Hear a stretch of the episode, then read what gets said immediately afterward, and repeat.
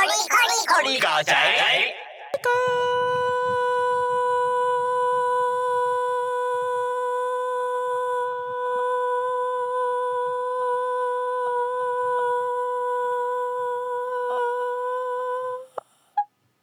好，本周就是我们的片头的部分。太长太长了，太长了啦！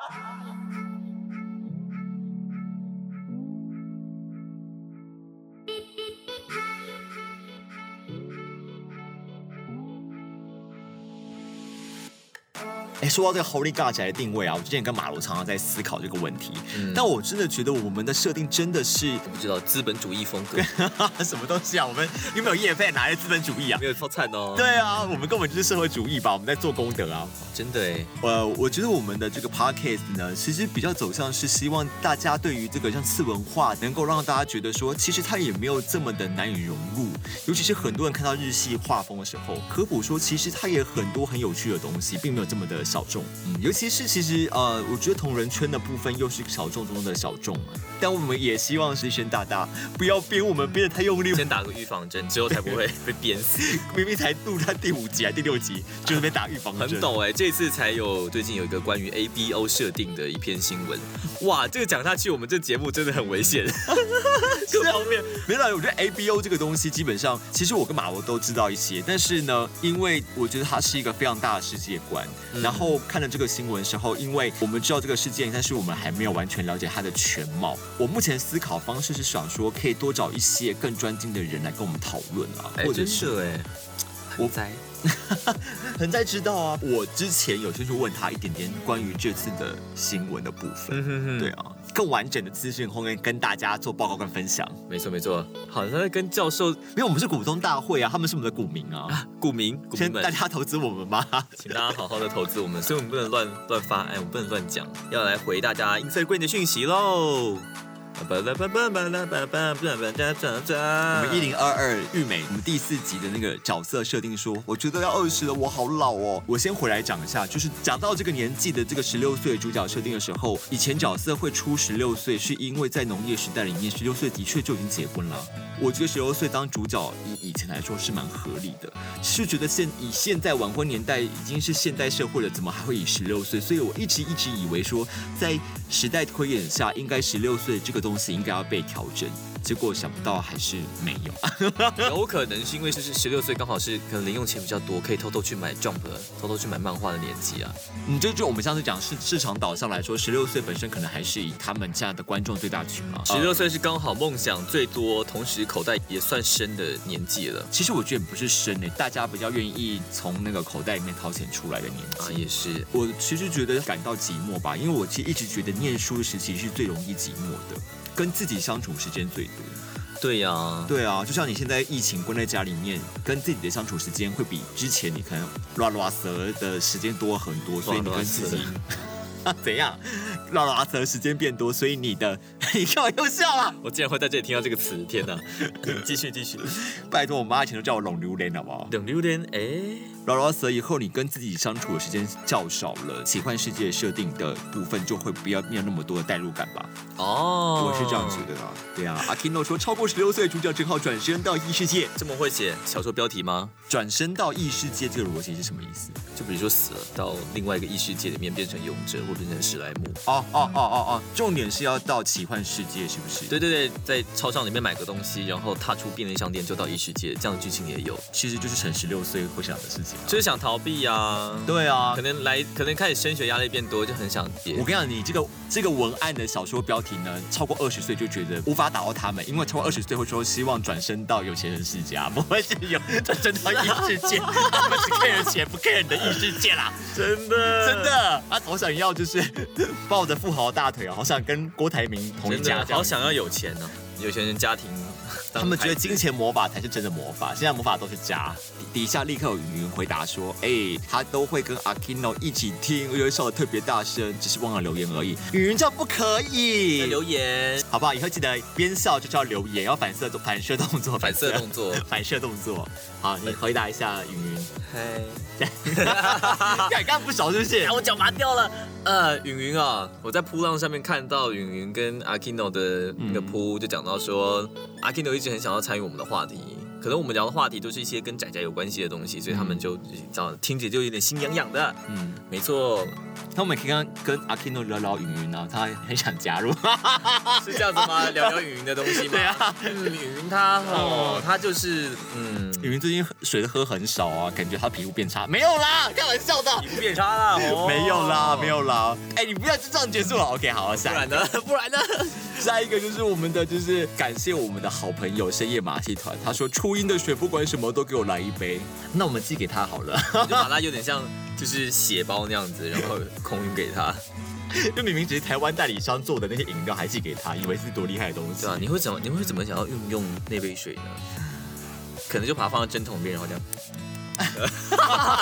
是什么毒品吗？好，哎、但是我跟你讲，我听深夜马戏团啊，他们有一些话题，我真的很想参与。哎，他们讲到说口音重要吗？因为他们是呃马来西亚的一些华侨，到一定程度的时候就去那边生长了，所以他们的口音就有一些不同的变化。嗯对啊嗯因为毕竟之前我们在做声音学习的时候，我对于声音也蛮多想法的，很深的一些想法跟整理出来的一些心得。呃，对于我们台湾人或者是我们在意的这些国语的咬字跟发音的部分的一些想法，简单说好了，就是例如说，我们可能会觉得 A B C 的口音明明也不是那么标准，可是大家就觉得说啊，好好听哦，好像很时髦，可是就会对于一些东南亚某些国家的口音会觉得说啊，好可爱哦，可是这种可爱是代表一种好像很幽默，就没有那么那么的正面的感觉。我觉得是一种文化资本的部分，就是说，因为 A B C 是有钱的，你对他印象是好的，就像是我们现在为什么一直觉得白人是好的，是因为白人就是有钱，我们印象既定印象都是比较有钱的。哦是这样吗？是之前就是在讨论这件事情，就是说台湾人一直一直都好像对国外很友善这件事情，然后就很多人底下留言说没有，不是对国外人友善，是对于白人友善。像是如果有外 A B C 口音的话，可能大家就会把那种有钱呐、的形象投射到这种人身上。其实这个这个很常见啊。其实你刚刚讲的没错，就是因为我们曾经有接触过这些就是呃声音产业界的大大们，你就知道说在声音产业界，它是需要一些刻板印象的东西所做出来的一些产品，所以你就会感受到说它对于声音本质上是有优劣好坏的感觉。嗯嗯所以感受就很强烈啊。可是其实我一直觉得声音本质上不应该有立刻判断出优劣部分，可是它却深植在我们心中。其实，其实我觉得关于声音的部分，我们这个话匣子一打开，可以讲超级超级。那我们今天这个猴力尬宅就改成猴力尬，乱七八糟尬。好，总之呢，我最近在看汉尼拔的影集，这不是很久以前的？呃，它没有很久哎，其实你说的是电影吧？对，影集差不多近几年来的，就拔叔嘛。那很有趣的是，主角他也是一个有精神病史的人，是他是一个心理犯罪侧写师，也就是他利用他的共感能力，就他很容易把自己带入别人的角色当中，然后借由带入犯人的角色去推演出整个犯罪过程是什么。有时候可能会走火入魔。让他自己很痛苦，晚上可能睡不着觉之类的。呃，这个设定啊，为什么他会有这么强大的共感能力？是因为小孩子可能六七岁的时候，为了要学习，那个脑袋里面有一种东西叫镜像神经元，为了要让小孩子去模仿大人的举动，比如怎么走路或怎么说话，为了要快速的模仿学习，所以才有的。但是长大之后，那个东西就会慢慢的退化了。主角就是那个东西没有被退化，一直那个地方一直很发达，所以他就很容易就能够模仿别人。这就是共感。共感这个东西在学术界一直有在做研究，像是猴子，两只猴子面对面，其中一个猴子搔了搔头，另外一只猴子也会不自主的搔了搔头，不自主的模仿行为，透过视觉看进去的动作之后，转换成很自然的动作。你应该很常听过一句话叫“呵欠会传染”，对吧？嗯，就一个人打呵欠之后，另外一个人就会呵欠。啊，这也是共感的原理。你不觉得共感能力就很适合用在专业上？对啊，对啊，懂我意思。声音专业，你不要你不要紧张，讲出两个字。对声音专业上，对对啊声音专业上或者演演技，对啊，嗯都很适合用这个部分。对啊，对啊，你很快很快速的融入对方的心理状态，其实你做什么东西，一切都很自然。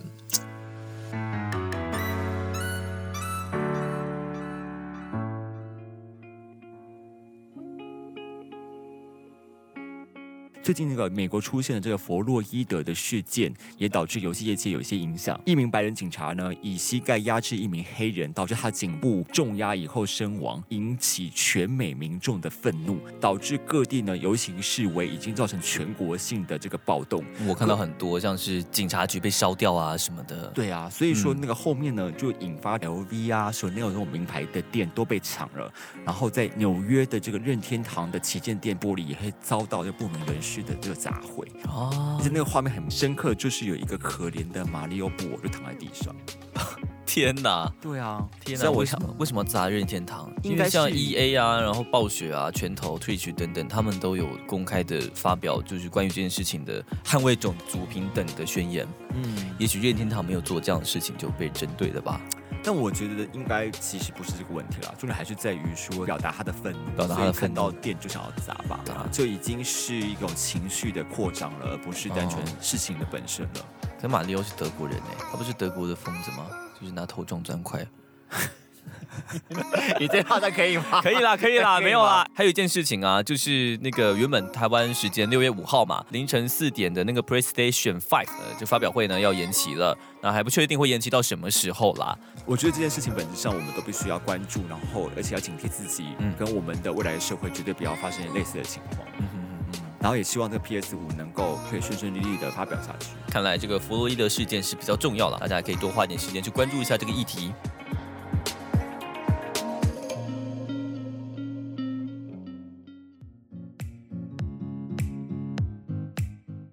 这一 part 呢，我们要聊到的是这个最近出现好多免费游戏的部分呢，尤其最受瞩目的是 Apex Game 的部分，送各式玩家拉拢。送各式玩家。你说送各种玩家加入玩家，啊，等一下，iPad Game 呢会送各式游戏拉拢玩家入坑呢，这不是稀奇的事情了。但向来呢，公开本周跟下周的免费游戏，但最近却写上了神秘游戏要赠送。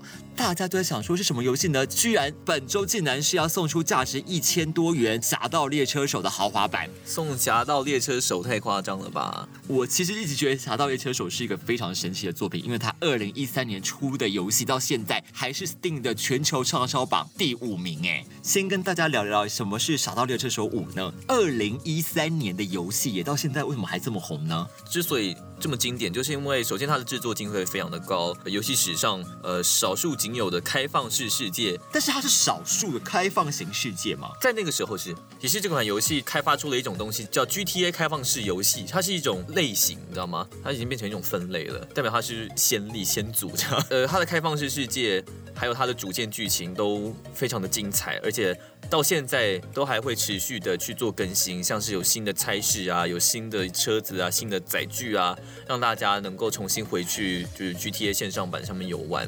所以这款游戏历久不衰，就是因为他们游戏公司也算是蛮佛心的吧。嗯，那我想知道是说这个《侠盗猎车手》它的原本的玩法是什么样的呢？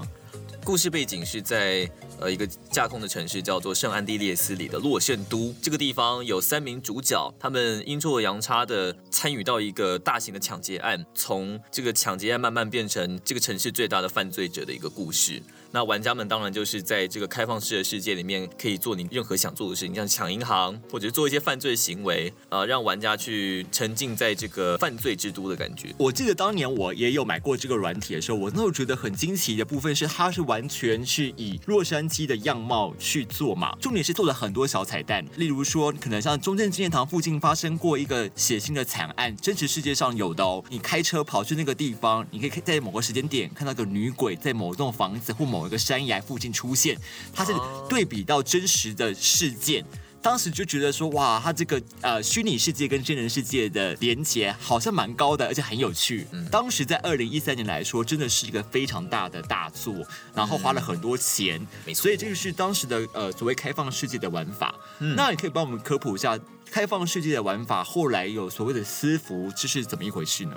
呃，我觉得任何线上游戏都会有了。当然，《侠盗猎车手》《碧血狂杀》还有创世神这几款游戏，他们都有所谓的私服。当然，就是玩家不想要跟来路不明的线上玩家一起游玩，他们想要自己当成这个伺服器的主人，然后邀请一些玩家进来玩，在里面装一些模组，装一些 NPC，安装可以让你赚钱、可以让你互动的一些模组，然后形成一个全新的洛圣都生活的感觉。因为我之前看过马罗开实况到一个新的城市里面，然后每个人呢都就是明明主线剧情就是有些什么抢劫银行这些故事阿里不搭的东西，对对对可是像你们在玩这个私服的时候，根本就是很好笑啊！就有些人是负责呃开车啊，然后有些是负责怎样，就是每个人都有一个职业，宛如就是生活在那个城市里面。然后而且私服的最大的部分是因为有外挂，所以他们可以破坏原本的玩法，做一些奇怪的城市设定的，用用洛圣都的模组去进行扮演，这个东西叫 GTA RP，这个东西其实也是从国外传到台湾来的。嗯，那最成功的案例呢，前阵子在网络实况圈叫做。自由新政的一个企划，那个企划就是然后以台湾的实况主们去参与扮演，你有兴趣可以看一下《自由新政一》跟《自由新政二》，还有什么蓝色学员啊、鬼岛啊，巴拉巴拉巴拉，他们都变成一个企划型的即兴舞台剧的东西。我记得当时有很多 YouTuber 都参与了这个计划嘛。是是是是，对啊，真的是非常的红。像但这次呢，这个 Apex Game 呢大方送这个《侠盗猎车手五》呢，但是也出现这个免费，同时也会让很多作弊玩家因为觉得没有损失游戏的风险，让所有很多外挂、啊、模组玩家肆无忌惮在线上的这个 Online Game 群魔乱舞啊。毕竟他们是免费仔嘛，他们就觉得说我也没有牺牲到什么东西，我就可以呃大肆的破坏大家的游戏体验，反正大不了我不玩了以后就就走了，我也不用我也没有损失这样子。关于 Apex Game。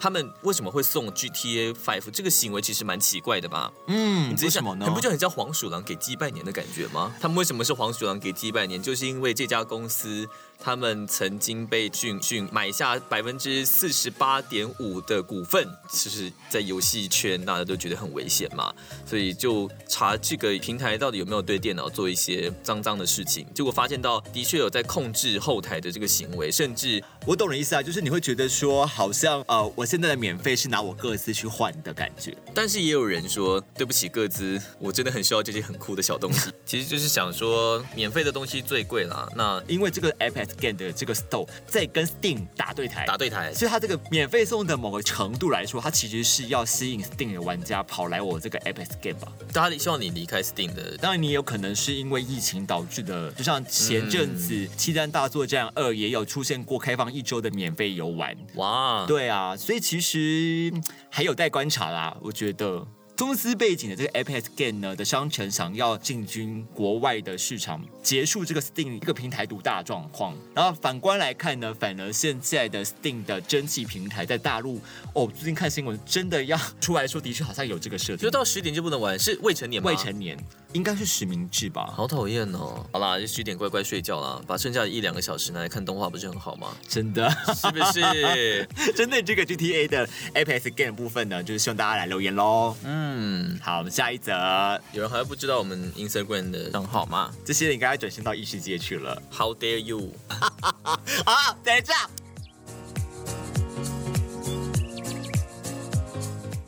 那像这种现在好像很多游戏，上个礼拜聊到的《电狱判客二零七七》，很摆明也一定是这个开放世界嘛，啊，对啊，打明就是开放世界，已经跳脱原本的玩法，然后以原本的这个开放世界观的状态底下，包括很完整的城市啊，然后用线上模组的方式互相流动，然后不同玩法，这种游戏多吗？例如说，我一度以为麦块也算是一种非常火红的开放世界的状态嘛。但实际上麦块它算是个生存建筑游戏，它本身还是有个实体在，但大家了解它可能都是透过呃玩家制作的模组，像是什么密室逃脱啊，或者是什么生存格斗大逃杀之类的，才慢慢理解这款游戏。其实不是说开放游戏，应该说任何游戏，如果它有开放这种工作坊，然后让玩家去自由创造的，衍生出一个新的游戏是还蛮多的。那如果讲到说线上游戏，但是可能因为它的连线功能，再加上它的模组很庞大，呃，让玩家发挥创意去做一个伺服器，让大家进去玩的这种案例哦，像是 GTA 的下一部作品《碧血狂杀》的线上版，看门狗也有，还有当个创世神也算啦，嗯，像类似这样的游戏还蛮多的。我觉得现在很多热门的 IP，他们还是会根据这个非常新颖跟非常火红的玩法，做一些改进跟某种程度的进化。像我前阵子听到我的朋友在玩那个俄罗斯方块的吃鸡游戏，就像是那个这个《恶灵古堡》也有出这个线上对战模式的方式，就是一个火红的 IP。对啊，对啊，对啊，其实最后生还者也有，反正这个东西马上就没了，一点都不好玩，所以有失败的案例嘛，对不对？那我其实也蛮那个，很想玩玩看《恶灵古堡》的动森玩法，动森玩法，大家在僵尸的世界里面种大头菜之类的。对对对对对，其实刚刚讲到的 GTA RP 这个东西也有僵尸模组，哦，好酷、哦！对对对，如果大家对这个东西有兴趣的话，可以去看一下《自由新政二》，它的游戏背景就是僵尸的模组，然后大家在僵尸末日里面生存，然后演戏这样子，你可以去看看，说不定你会有兴趣哦。嗯，我觉得很有趣。说说说说说。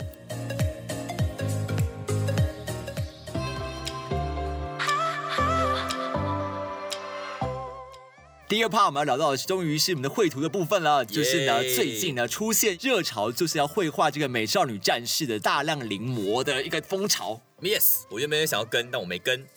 最近几周呢，网络上掀起过去曾经流行过的这个美少女战士越野兔重会大挑战，然后各地的会师呢纷纷的响应，从正常的一般向到老司机开始飙车的应有尽有，只要在推特上呢搜寻这个 s e l a m u r 就的，就会看找到这些哇，各个会师大大的修，各个会师大大的模样修改。的临摹图啦。我记得大家印象最深的应该是 JoJo 吧？哦，对啊，啾啾的，我看到都很好笑的、啊，还要把它 换成包青天的。呃，啾啾的那一张图是由呃日本啾啾的动画监督所绘制的。那画的那么帅气，其实大家会联想到啾啾的下一部动画应该就会到第六部，主角呢啾啾就会是女性宫条徐伦。算是饱了眼福吧，说该不会下一部啾啾的女主角就会长这个样子吧？因此期待了起来。嗯，哦，对，就是这个是那个电视动画的监督卢谷根平，监督都一定会画画吗？一定要会很会画画啊！监督是要一定是要会画画的。你不是很多艺评家、很多美食家，他也不一定会煮啊。诶，很多美食家会吃，不会煮啊。就好像我以前的美术老师，嗯，每次在我们画素描的时候，他就会突然提到一件事情，说：“你没有看过我画图吗？”然后我们说：“哎，好像没有哎。”他说：“你没有想过，其实我根本不会画图吗 真的假的啦？？”但他会啦，他会啦，他只是吓我们。对啊，这种感觉吧。应该说也要有那个独特的优点，能够盖过你的缺点嘛。是啊，是是就是你两者一定有一者是厉害的啦。是说实在的，就很多教授真的很不会教课，然后很多很会讲的人根本不是本行的人。那我们先聊回我们的这个，其中有一个争议呢，是那个日本人就不能金发碧眼，会是因为美少女战士的重绘挑战引发争议。哎那这个会师呢，在推特上呢，就参与了这个美少女战士越野兔重绘大挑战呢，然后将越野兔改成了黑发黑眼睛。虽然呢有一票的网友大赞，这才是故事中的日本人越野兔该有的模样。然后批评说呢，之前原本的越野兔根本是种族歧视的漂白，但是另一派认为这根本不是漂白，是越野兔本来的作品就是长这样，根本没有改过。会这样想的人才是内心中才有歧视的那个影蛋。这个争议纷争呢，后来作者出来这个这个网络同人会师，对，他说我从来没有要声称越野兔应该要像日本人，我也没有说过亚洲人都要长成那样，我是以我自己姐姐的原型设计。你如果觉得她太亚洲，所以很丑，我不知道谁才是种族歧视。我们是马来西亚人，在马来西亚出生和成长。我相信他应该是被不少粉丝就是骂说，怎么把这角色换成这样子，感觉很奇怪。但我觉得他这样说也很奇怪啊，就好像是把他自己的血统拿出来跟大家讲说，你们不可以骂我，因为如果你骂我画的美少女战士，就是在骂我的血统这种感觉。嗯，我其实也会觉得说，我没有完全的质疑他，或觉得他不对，但我只是觉得他这个声明充满了技巧。是对啊，他充满那种技巧在设定这个，就感觉很像说，哎，我我已经先设好了，如果你骂我的话，你感觉在批评我的种族。嗯，那我我个人的想法是，但是那个也不是日本人该有脸孔，不会长那个样子啦，那是很微妙的事情。说实在，如果这个也不是他自己引来的这个言论的话，其实是也还好啦。回应的方式，我觉得挺不舒服的。嗯，你是不是跟我讲过说《美少女战士》？你觉得其实它虽然是少女向漫画，但是它挺少年的。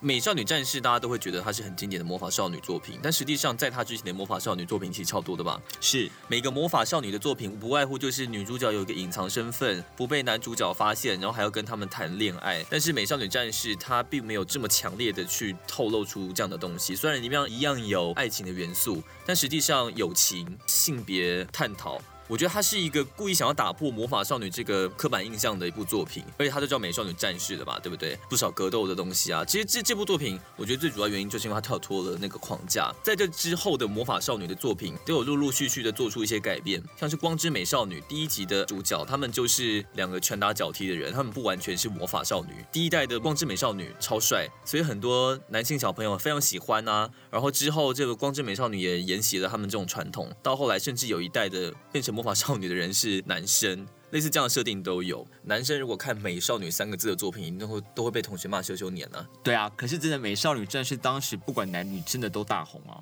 对啊，对啊，哒哒哒哒哒哒哒哒哒。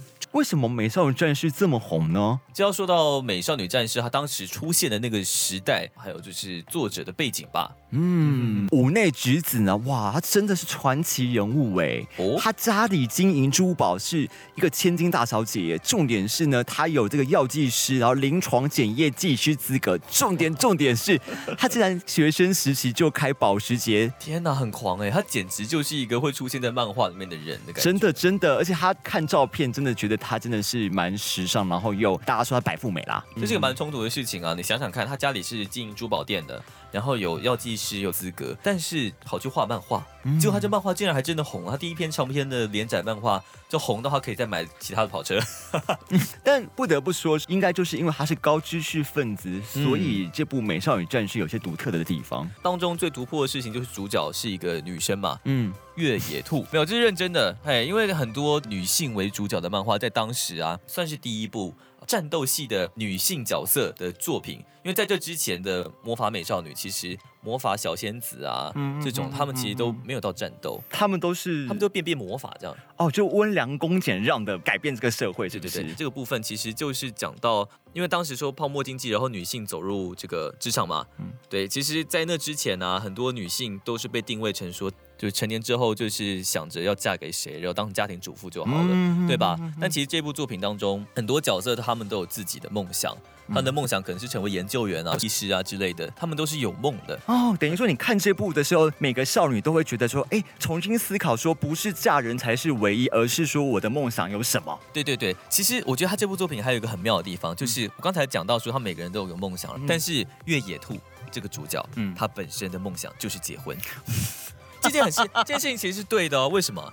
因为其实当时很多少女，她们心里都是这样想的，嗯，都是想说我以后可能就要结婚吧之类的，所以就很容易带入越野兔这个角色的身份，对不对？哦但到后来，她们责任越来越大，才发现到原来女性的力量不止如此，哦，你讲到一个重点呢，对吧？其实女性的责任其实是可以越来越大的，你不是你想象中这么小。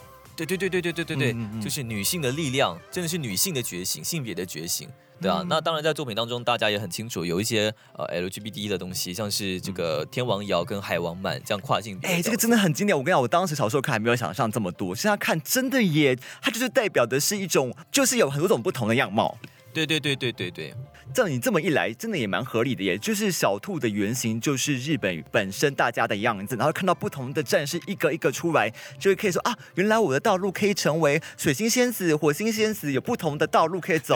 哎，你讲仙子，哎，代表你是以前就是中配的老观众。哎，对，中配就看过。仙子头戴，哎、他当时的那些招数都超级莫名其妙的翻译，因为日文很长，但是中文不知道讲什么，所以就只能塞一堆奇怪词进去。除了那种什么 make up 或者梦来抛啊之类的其他的词，全部都非常的长冗长，所以他们就必须塞很多莫名其妙的水波海浪什么。哎、这个这个光这个这个招数啊，真的是可以开一集单元来讨论呢。这个是好复杂，这个连宝可梦不是都有这个问题吗？宝可梦不是什么以前都可以就是用不同噪声，现在几乎都要变成用那个什么杰尼杰尼，接力接力，对，就不能用野兽怪兽的噪声。啊，这个真的是很很复杂的配音学跟就是呃中文日文的翻译问题真。的很妙对啊，我其实一直没有看到第五季，第五季是出现了一个啊！你说他第五部，对他出现了叫星光三人组这个角色，嗯不知道大家有没有比较熟？他就是原本是男性，但他们变身后变成美少女，跨性别，很酷对吧？哎、超级先进哎、对啊，对啊，他那个时候就在乱码二分之一，没有啦，没有啦，对啊，所以他就是一个非常先进的一个作品。我觉得他刚好乘上那个时候女性觉醒的一个热潮之外，他的这个独特性到现在都会让我们这一代的人都会觉得哇很厉害，所以他才可以红这么久吧。直到现在，他还会有这么多同人的什么创作比赛啊、创作活动之类的。嗯嗯嗯嗯嗯，像那个五内橘子呢，他那个很多画面都是一些名画剧发想的，从那个画面看到一些名画的样貌，甚至最有名的就是呢，这些人穿的衣服都是那种，对大名牌，对对对对对，就是代表他涉猎很多艺术啊、时尚圈的知识都非常广博。呃原因可能就是因为五内直子本身就是一个涉足那个圈子的人吧。对啊，哎，他开高，保时捷，开保时捷交稿，哎，嗯。这么说起来，我讲个题外话，就是像五内直子这样子的女性，怎么会看上富坚义博呢？真的耶，对？吧？就井上雄彦跟富坚义博，最后选了富坚义博的意思是什么？因为我印象中井上博彦，井上雄彦，博彦是谁？我同学吗？博彦，哎，博彦，我记我记得井上雄彦是一个乖宝宝吧。我只记得以前在看漫画的时候，你可以在那个《灌篮高手》里面看到越野兔还有那些人在里偷偷埋在观众里面小小一个，超好笑的。可能是因为富坚义博本身就是个坏坏的人吧。嗯，之前好像有翻过，我不知道是不是《商业奇谈》，看到说就是他们见面的时候，富坚义博就说：“哎，我不认识你。”哎，当时五月之子已经是一个非常火红的作家，他说：“我没有看过你的作品哦。”所以他是个怪人，他就是等于是公主，然后突然遇到了一个遇到痞子，哎，有个公主遇到痞子，对。富坚义博不管是在感情上，还是在漫画上，都是个痞子呢。嗯，啊，看到现在那我觉得 maybe 就是因为有些人真的他可能应该说他做什么事情都有办法达到顶尖，唯独对这种无法掌握的东西就觉得、哦更想要掌握它。对，所以哦好好好，富坚义博真是一个高手、哎高。手，高手。对啊哎这是高手。呃，他本人也是在一个时代尖端啦，就是冒险。你说五内直子吗因为？我觉得选择一个这样子的，但据说他们后面好像是分居了啦。啊，哎、可是你是不是跟我说过，其实富坚义博有些漫画感觉有一些无内啊有些对之子的影子？没错，没错，没错。富坚义博的漫画在有一段时期是由这个五内直子担任这个助手。那段时期的漫画就在各方面的画技或什么的都达到顶尖呐、一加一真的可以大于二啊！对啊，虽然那个巅峰到目前为止都还没有完结，我只是不知道这个《鬼灭之刃》都完结了，还敢在那边称赞《鬼灭之刃》呢啊！哎、最后想问问大家说，就是美少女战士啊，其实我当年有问过马如这个问题。美少女战士基本上不算是这个年代里面大家都必看的小时候的经典作品。嗯想知道就是现在有在听 podcast 的人呢，就是如果你是这个世代没有看过美少女战士的人，那你们会对这种作品有兴趣吗？然后会想要重温这部作品吗？哦，我蛮好奇的，你有看过吗？我蛮喜欢重温以前的动漫画的，但是《美少女战士》在前阵子有一部重制版的，嗯我不是很爱，我还是哎它画风变了啊对对啊嗯越野兔原本是个三 C 白痴，开始打笔电，超怪的，超怪的。我相信这件事情大家觉得很瞎。对啊，就只能说希望，哎，毕竟人家当年是一个开创型的这么厉害的作品，希望是啊。再创一些特别的先机。好，我们下一段，下一。段，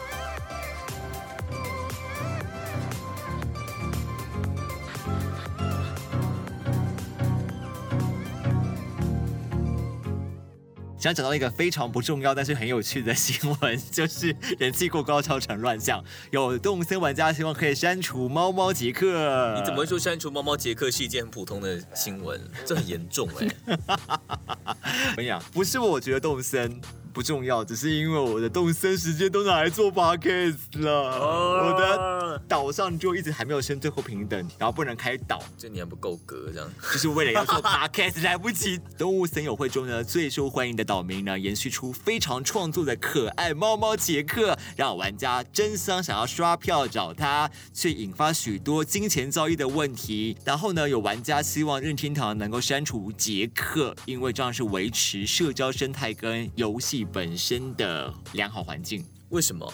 为什么大家会这么喜欢猫猫杰克？我跟你讲，因为猫猫杰克的设定呢是高冷傲娇异色瞳西装眼镜，哇，这个设定非常有趣，超可爱又吸引人啊，而且不会排斥玩家的礼物。然后因为他是高冷傲娇嘛，送他女仆装的时候，瞬间就有着非常反差的感觉。哦，对啊，最有趣的是，他是这一代的新角色，无法以以前 Amiibo 包购买，所以你就必须要狂刷旅程、出岛去抽卡，就是去找他啦，哦然后或者是用竞技的那个超时空手段，所以呢，出现这个帮你抽到好的这个服务呢，可以交易这个上百美元的这个现金，等等，问一下，什么叫超时空手段？就是时空旅人啊。大家会一直说觉得时空旅人这个东西是禁忌，可是说实在的，我觉得动森是有能力可以删除这个功能的，但是他不删除的原因是什么？我觉得是他可能觉得没有那么严重。很禁忌吗？我觉得这个东西就是有些人喜欢用外挂玩游戏是一样的道理啦。每个人的游玩体验不同，但是不就没有游戏精神了吗？但我个人会觉得，因为像动森已经到达一种互相比较的状态嘛。嗯当你出现了这种时空旅人的状态的时候，你不觉得他的比赛力基点就不同了吗？难怪会有人想要把猫猫杰克删除啦，就是他的出现的确让大家心态起了一点变化，是吧？很多岛民啊，我觉得都很可爱，他们都有很独特的个性跟说话方式。我记得当时我在看到猫猫杰克的时候，是马龙在旁边跟我说：“哎、这个很红哦，你说猫猫杰克吗？不是我的菜。哎，猫猫杰克不是他的菜啦。可是我后来理解，猫猫杰克红的其实是他的角色设定跟他的反差萌了，嗯，这才是他吸引人的地方。一个人的个性还是蛮吸引人的。对呀、我也好想这么夯哦，好想要大家就大家就时空旅人，为了要找我这样，我也说你希望大家寄那个女仆装给你，可以啦。真的假的？大你跟概大家寄女仆装？我不知道，如果能如果对，我不知道，如果大家想的话，你感情根本就没有认真聊这个议题，对你超不热情的。我很热情啊，我很认真你不热在听，情我很认真在听。你自己说我不喜欢猫猫杰克，你自己也不喜欢猫猫杰克没有，我喜欢啊。哦。嗯，什么啦？他是蛮可爱的、啊，OK 好白，痴我没玩，但是如果你玩动森的，你也会很想要刷到猫猫杰克吗？还是会想要刷到，但是如果刷不到，我不会想要用时空旅人，那样的话就不是真的得到他的爱了。你以为用钱就可以了解爱这种东西是很深奥的？好，我们接下来要聊到这个，干嘛？好硬，转的好硬我。是忽视你们，好吧忽视，你。好吧。我们这个鬼灭部分，我们先聊你。是不会念他的名字？对啊，我不会念。你现在去查一下。无无什么忽视情，无无，无山上山下忽视情。到底怎么念啊？无山卡啦，念卡。卡，或直接念卡，哎，两个音都念。好了吧？当然呢，我们还是要蹭蹭《鬼灭之刃》完结的热度啦。蹭蹭蹭蹭！这个不得不说呢，之前的富坚义博呢，曾经在动画播出之前说，他把这个希望、绝望、憎恨、爱情，他呈现一个黄金比例，他超喜欢《鬼灭之刃》的。而且富坚义博居然是在动画播出之前，他就很喜欢这部作品了。很多人应该都是因为呃《鬼灭之刃》的动画出了之后，才会喜欢上《鬼灭之刃》的吧？对啊，哎，这是不得不说，我身旁有朋友一直觉得漫画的画风他吃不下去，他是一定要看了动画才能看下去。哎这也只能说动画公司厉害了。我觉得《鬼灭之刃》的画风没什么问题啊。你先聊聊整部作品的一些想法好了。我觉得他让我重新回到了以前追那种少年漫画的感觉，就是一个主角，然后他因为要救自己的家人，然后踏上了冒险的旅途。然后途中认识了很多朋友，透过友情、努力，还有各种超越自身的心理障碍，慢慢的成长到能够与魔王匹敌的这种故事。说真的，就是越看越开心，真的，因为的确就跟富坚一博说的一样，里面有真的很难停下来，你也很好奇说这个角色最后他会成长成怎么样的。到最后一集，我都还是很好奇，说，哎，主角他现在心心理状态是不是变成这样会剧透？算了，没事。《鬼灭之刃》这部作品跟富坚义博的《悠悠白书》都算是还蛮早就完结的一部作品。嗯当时《悠悠白书》完结的时候，应该不少人都认为它是一个烂尾吧。《悠悠白书》就是因为富坚义博他不想让他的故事越拖越长，所以才断在那里。我觉得那是他喜欢的结局，这点很棒啊。基本公式是热血、冒险、友情嘛。是啦，可是因为对我来说，有憎恨，有希望，就感觉很合理。就是，所以你觉得《鬼灭之刃》它特色是哪一点抓的特别好吗？呃，你说他哪一点特抓的特别好？嗯我觉得他抓的特别好的点就是主角的思考方式，就是真的很热血，真的会燃到你的内心。他已经很可怜了，然后他周遭的朋友也非常可怜了，可是他却是一个非常非常温暖别人的一个主角。就在少年漫画当中很少，现在很多少年漫画的主角可能为了要表现主角他很特殊，可能会让他很个性几白，或者是 让他很很靠北之类的。这部《鬼灭之刃》的主角炭治郎，他就真的是一个很温暖的哥哥，看了也会觉得很开心，会觉得充满希望。他用憎恨带出希望。而《鬼灭之刃》他很棒的地方是它里面很多反派嘛，他反派都是鬼，尽管前面对主角们可能很坏，但是每当那些鬼要倒下，炭治郎总是能够为。可怜的鬼流出同情的眼泪。就是在那样子的乱世当中，充满了吃人啊、绝望的那种时代里，主角的存在就像是一盏明灯一样。你讲的其实蛮好的，就是像我最近因缘巧合看了一部，就是它关于是机械战斗的一部漫画。我其实受不了点是说，男主角为了仇恨的时候，会有很多非常中二的一些态度，对就很想赏他一巴掌。以战力而言，你已经不管你的现在可能受伤的人很多，你就是要拼死拼活的要冲去去殴打，或者是去攻击大魔王。嗯，就想说你们去死一死好了啦，就是你懂吗？就会由衷从内心生气，你知道吗？中二是不能无法成大气候的，绝望乘上热血，很有可能变成一种就是很强的状态。对啊，对啊。然后就想要赏他巴掌，但是这部作品没有，因为我觉得，因为炭治郎是一个很棒的主角。很有智慧、很有温情的人是不会做出这么中二的动作的。是的，是的，他他其实中间可能少少数几个部分也有被冲昏头，嗯但是他后来都被自己给打醒了。《鬼灭之刃》的第一话哈，他就是在讲主角因为妹妹变成鬼不太能接受，然后他也想要救回他的妹妹，因为他妹妹要被鬼杀队的义勇给杀掉了。呃，主角就像疯了一样，拿着斧头往前冲，然后去砍。义勇就想说这个百事中的小孩，就把他敲昏，砰！隔是敲昏的瞬间，就有一个斧头从空中咻咻咻咻的飞过来，然后差点就打死了义勇。然后他才想到说，这个孩子他不只是单纯的冲动，他是一个就算自己要倒下了，他也要把敌人给扳倒，救出他的妹妹。是一个他跟其他的漫画主角不一样，他不只是单纯的冲动。这个在设定上的确是不同啦。虽然说我是一个弱者，但是我为了要成功，我已经把我生命整个豁出去了。对对对对对对，已经放下所有东西，我就是要执念这么做了。你都会觉得这样的弱者都是值得尊敬的。对对对对，就是这样。哎，你好会讲，讨厌，嗯，讨厌，讨厌，讨。厌。所以这样子的逻辑会不会是因为我们要讨论到第二个话题，哎就是最近有很大的争议，到底这个哇很难念哎，好无卡忽视情到底是不是女性呢？这则新闻呢讨论说《鬼灭之刃》呢在日本大热，然后呢他跟那个 BOSS 鬼舞十五惨的对决已经结束了，但是网络上很多传言说呢，《鬼灭》的作者其实是女性，然后因为家里的因素无法长久在东京从事漫画家的生活，趁着这个连载结束的契机就回回到老家。屁嘞！我跟你讲，这些读者不要说瞧不起女性，不要瞧不起漫画家。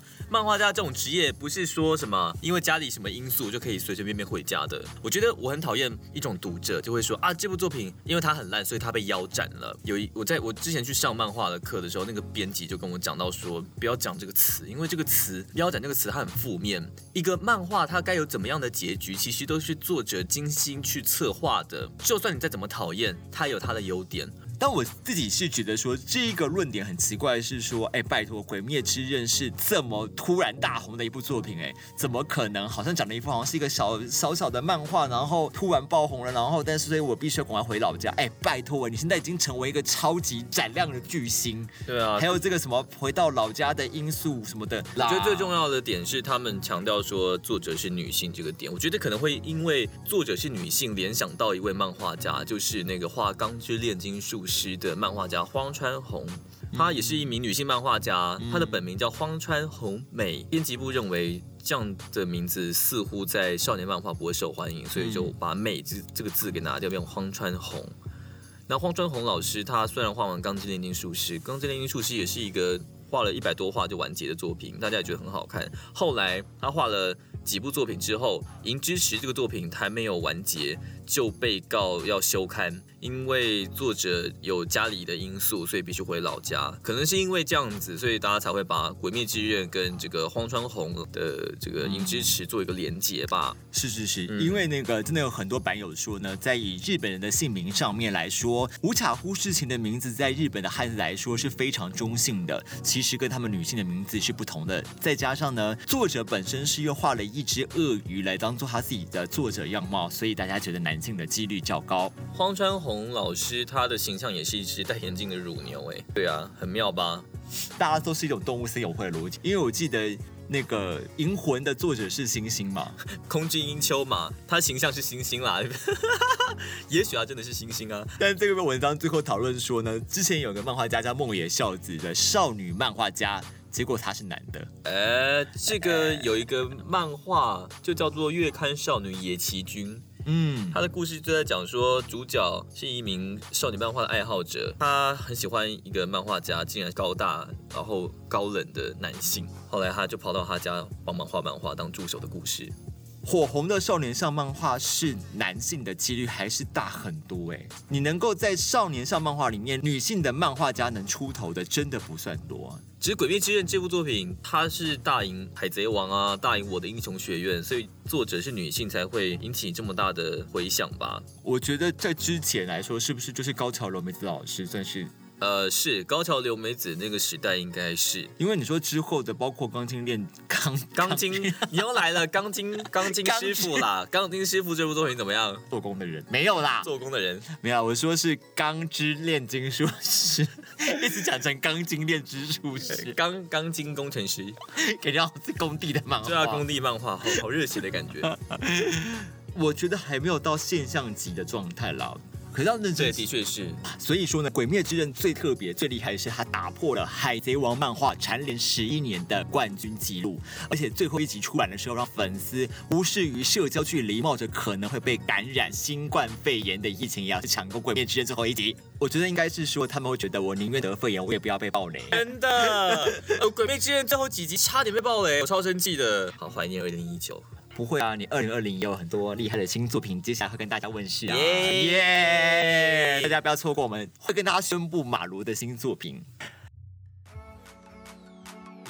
我们这周的猴力尬宅呢，首先聊到的是这个 Epic 商城呢，免费送这个 GTA 五文明帝国六，结果作弊玩家在线上模式群魔乱舞，免费仔乱起来，好吗？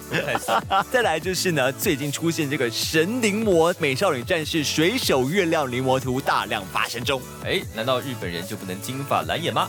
嗯，人气过高造成乱象，有动森玩家希望删除猫猫杰克，救救杰克。最后是我们蹭一波热度呢。看到这个完结的《鬼灭之刃》为什么这么好看呢？连富坚义博都羞看到无法自拔啦！听说还是女生作者哦？是吗？是吧？是吗？我们这 Holy 尬宅呢，是把最近有趣的 A C G 新闻整理成懒人包，尬给你听。没错，让你躺在床上、泡在水里，都可以知道宅宅世界的大小事。哎，是男生女生啊？女生吧？是吗？我是猴子马罗，我是狸猫八七，那我们下次见喽，拜拜。